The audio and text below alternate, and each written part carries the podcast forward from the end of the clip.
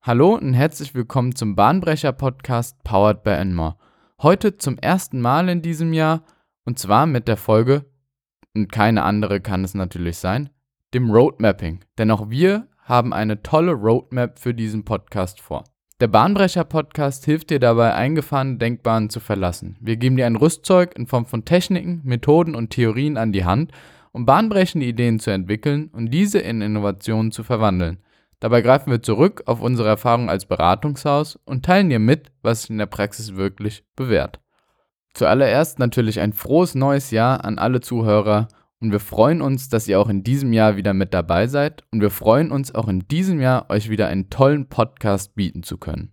Und es kann natürlich mit keinem anderen Thema, wie bereits im Teaser vorgestellt, losgehen als dem Roadmapping.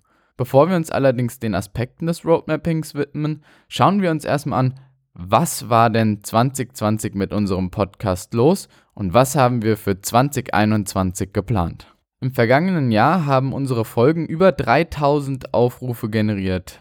Bei 47 Folgen bedeutet das im Schnitt ungefähr eine Rate von 66 Aufrufen pro Sendung. Gerade die ersten Folgen sind dabei sehr, sehr gut gelaufen aber auch Folgen wie das Kano-Modell oder Open Innovation wurden sehr, sehr gut geklickt. Wir haben von Januar bis November wöchentlich Folgen geliefert und im Dezember eine kleine Pause gemacht. Und hierbei gilt natürlich das Zitat von Westernhagen, wir sind wieder hier in unserem Revier, waren nie wirklich weg, haben uns nur versteckt. Und als wir uns versteckt haben, haben wir uns natürlich auch ein paar Gedanken gemacht und eine kurze Auszeit genommen, was 2021 alles passieren soll. Und zwar werden wir den Rhythmus umstellen auf einen zweiwöchigen Rhythmus, um Folgen zu präsentieren und versuchen, diese zwei Wochen jeweils mit unterschiedlichem Content zu füllen. Eine dieser Wochen wird ein Podcast im Stil sein, wie er aktuell stattgefunden hat, also bei dem wir jeweils Themen erläutern. Und die andere Podcast-Folge jeweils im zweiwöchigen Wechsel wird mit Interviewpartnern in Talks stattfinden, die auch genau die Themen Innovationsmanagement in ihrem Arbeitsalltag behandeln. Einige Gäste stehen bereits auf der Liste. Wenn du allerdings sagst, dass du ein Thema hast, was dir super gut gefällt und was unbedingt in diesem Podcast besprochen werden muss, sei es eine Masterthesis oder ein Projekt in deinem beruflichen Umfeld, dann melde dich gerne unter contact@enmore.de wir freuen uns über alle Einreichungen und werden dann zusehen, dass wir daraus eine schöne Folge kreieren können. So viel zu unserer eigenen Roadmap, aber jetzt schauen wir uns doch mal an, was Produkt-Roadmapping bedeutet und wie dies funktioniert. Prinzipiell versucht natürlich eine Roadmap eine zukünftige Entwicklung darzustellen, also eine Prognose, welche Aspekte und welche Meilensteine das jeweilige Produkt in Zukunft innehaben soll. Der Zeitraum dieser Produktroadmap ist variabel. Hierbei gibt es große Unterschiede. Entweder kurzfristige Roadmaps von bis zu einem Jahr, mittelfristige bis zu drei Jahren oder langfristige Roadmaps, die bis zu 15 oder gar noch länger geplant sind. Grundsätzlich geht es bei der Produktroadmap also darum, dem Thema eine strategische Ausrichtung zu geben und Zeitabschnitte zu definieren, wann welcher Aspekt erfüllt werden soll des Produktes. Also welches Merkmal soll zu welchem Zeitpunkt vorhanden sein. Dabei ist es natürlich ganz wichtig, die Anforderungen des Kunden im Blick zu behalten. Und wir wollen die Information oder die Bedürfnisse des Kunden in unserer Roadmap abbilden. Selbstverständlich muss dieses im Einklang mit der jeweiligen Technologie sein. Wir müssen also Technologie Push und Kunden oder Markt Pull, Market Pull in Einklang bringen. Und genau darum geht es in der Produktroadmap. Wir müssen uns anschauen, welche Bedürfnisse hat der Kunde und welches technologisches Potenzial steht uns hierfür zur Verfügung. Um den Begriff, was eine Roadmap ist, etwas genauer fassen zu können, werden wir ihn nun abgrenzen, was beispielsweise zu einer Roadmap nicht unbedingt dazugehört. In einer Roadmap sollte beispielsweise nicht verankert sein, welche Fehler das Produkt hat und wann diese Fehler behoben werden sollen. Es geht also ganz klar darum, aufzuzeigen, was das Produkt in Zukunft können sollte und nicht, was das Produkt noch nicht kann und wo noch dran gearbeitet werden muss. Die Roadmap bildet auch nicht unbedingt die technische Machbarkeit ab. Selbstverständlich soll es im Einklang mit den technologischen Möglichkeiten stehen, allerdings muss es nicht zu 100% umsetzbar sein. Genauso ist es keine Zusicherung zukünftiger Produktmerkmale, sondern eher eine Leitlinie, ein Pfad, Planken, die vorgeben, in welche Richtung sich das Produkt entwickelt. Denn auch Roadmaps sind keine starren Elemente, sondern sind lebendige Karten und Fahrpläne, die sich beispielsweise aufgrund von Richtungsänderungen oder Staus oder anderen Komplikationen oder neuen Möglichkeiten, Straßen, die gebaut werden, auch verändern können.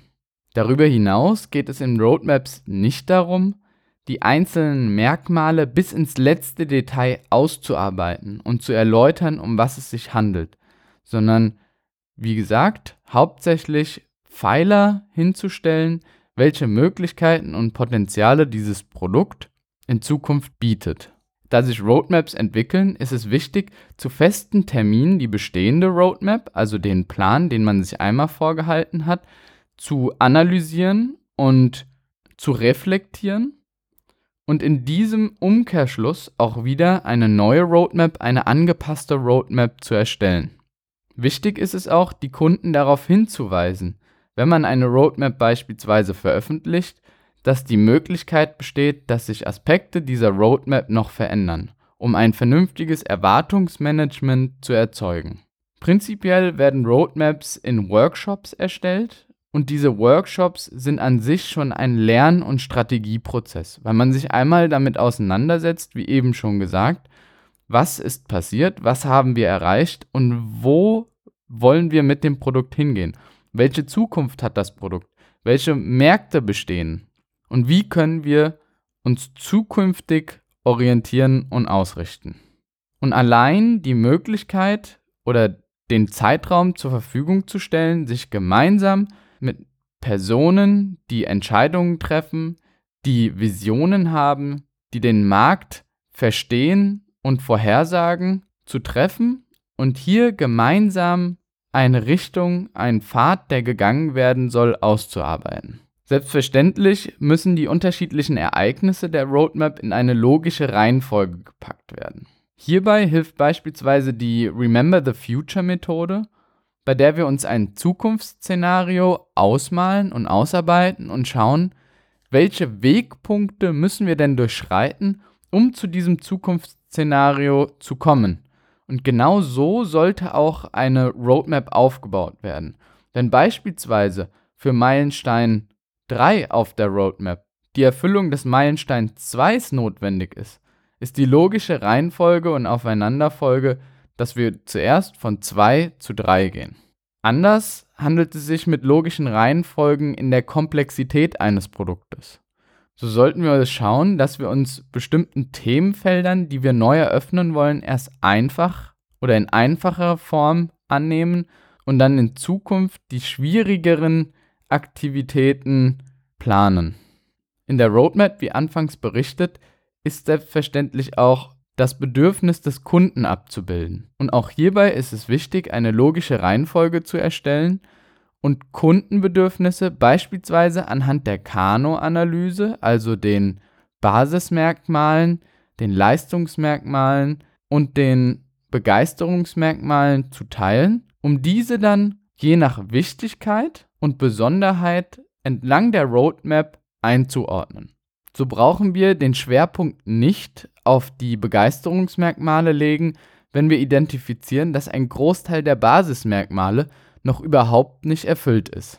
Für das Aussehen einer Roadmap gibt es allerdings auch noch keinen Standard. Wer sich also berufen fühlt, hier ein schönes Konzept zu entwickeln, der hat einiges Potenzial, dieses Produkt oder dieses Ergebnis auch irgendwann vermarkten zu können. Denn ein Canvas oder eine Standardvorlage für eine Roadmap, wie beispielsweise das Business Model Canvas, kann sicherlich einigen Unternehmen weiterhelfen. Inhalt einer Roadmap kann beispielsweise das Aufbauen von Kompetenzen, Meilensteine, die erreicht werden sollen, Ereignisse, die durchgeführt werden sollen, also bestimmte Events, die stattfinden, auch Aktivitäten, die im Rahmen der Produktentwicklung notwendig sind, anzugehen, Komponenten zur Schau zu stellen und selbstverständlich letzten Endes die Merkmale eines Produktes zu definieren und auf einer Zeitskala anzuordnen. Hierbei ist es manchmal auch hilfreich, unterschiedliche Lanes oder Produktroadmaps nach Kategorien aufzuteilen. Eine Aufteilung wäre beispielsweise Know-how aufbauen, die zweite wäre Technologie und deren Einsatz und technologische Entwicklung, die dritte wäre Merkmale und Funktionen des Produktes und die vierte Lane wäre Bedürfnisse, Markt des Kunden. Zwischen diesen Lanes können wir die jeweiligen Ereignisse und Punkte miteinander verbinden und somit garantieren, dass diese in logischer Reihenfolge und logischer Verbindung zueinander stehen und entlang der Zeitachse angegangen werden. Wie bereits angekündigt, gibt es unterschiedliche Zeithorizonte, für die Roadmaps erstellt werden. Die kürzeren Zeithorizonte, also die kurzfristigen bis zu einem Jahr, kann man auch als Projektzeitplan ansehen, bei dem ein Projektstrukturplan vorgibt, welche Arbeitspakete innerhalb des Projektes und zur Erfüllung des Projektes notwendig sind. Ob es sich hierbei wirklich um eine Roadmap handelt, ist fragwürdig, weil der strategische Aspekt hierbei deutlich zu kurz kommt. Wir haben einen Planungshorizont, den wir größtenteils überschauen können. Hierbei gilt es aber auch, Produktfunktionen zu hinterlegen, mögliche Marketingaktionen zu bestimmen, ähm, und wie gesagt Arbeitspakete festzulegen. In mittelfristigen Roadmaps bis zu circa drei Jahren können mehrere Projekte angeordnet werden und verortet werden. Es können Produkte und Produktgruppen gebildet werden, die zu bestimmten Zeitpunkten erarbeitet oder angegangen werden sollen, beziehungsweise veröffentlicht oder vertrieben werden sollen. Darüber hinaus können Marketing-Events vorgesehen werden und verortet werden sowie die Markenentwicklung oder auch die Geschäftsmodellentwicklung. In langfristigen Roadmaps finden sich dann eher Forschungs- und Technologieprojekte, dessen Effekte auch langfristig Auswirkungen auf das Unternehmen besitzen. Es befinden sich Produktplattformen oder Produktplattformstrategien, die geplant sind, oder auch Unternehmensentwicklung bzw. Geschäftsmodellentwicklung, neue Märkte, Segmente oder Marken, die vorangetrieben werden sollen. Zu guter Letzt, welche Vorteile hat so ein Roadmapping? Einerseits ist es natürlich eine Methode des Futuring, also des Vorhersagens, des Leitliniengebens, des Ausrichtens des Unternehmens. Und wichtig ist hierbei auch, dass man sich mal Gedanken macht und die Zeit nimmt, was könnte in Zukunft kommen, um eine Agenda zu haben und das Produkt kontinuierlich weiterzuentwickeln, also einem kontinuierlichen Verbesserungsprozess zu unterlegen. Dabei macht man sich Gedanken und beobachtet die Entwicklungen im Unternehmensumfeld und setzt diese in Handlungspläne um. Man richtet das Unternehmen auf ein Ziel und hat einen sogenannten Innovationsplan, den man abarbeiten kann und der immer wieder neuen Input schafft, sollte gerade Freiraum vorhanden sein oder neue Anregungen gibt.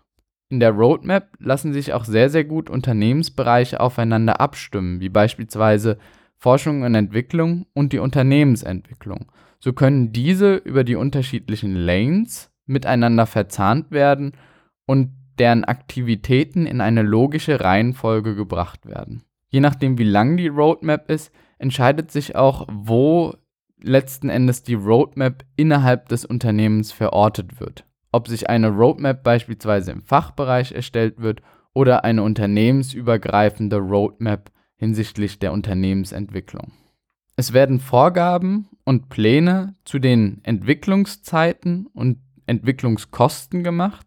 Es wird also ein Rahmen geschaffen, anhand welcher Projekte und Themen umgesetzt werden sollen. Und zu guter Letzt und zu guter Letzt bildet eine Roadmap auch immer Vertrauen bei Kunden oder Geschäftspartnern, die nun transparent erfahren können, was das Unternehmen vorhat und auch die eigenen Aktivitäten auf die Aktivitäten des Unternehmens abstimmen können, beziehungsweise der Inhalte der Roadmap und sich anhand diesen lang zu hangeln. Es sorgt also für Bindung, insbesondere dann, wenn die unterschiedlichen Aspekte der Roadmap auch eingehalten werden und damit nicht nur dem eigenen Unternehmen einen Fahrplan zur Verfügung stellen, sondern auch einen Fahrplan für jeweilige Kunden und Geschäftspartner. Und damit läuten wir das Ende der ersten Folge im Jahre 2021 ein und einer Sache bleiben wir uns treu, unserem Gedankenhappen für die nächste innovative Woche. If you always do what you always did, you will always get what you always got.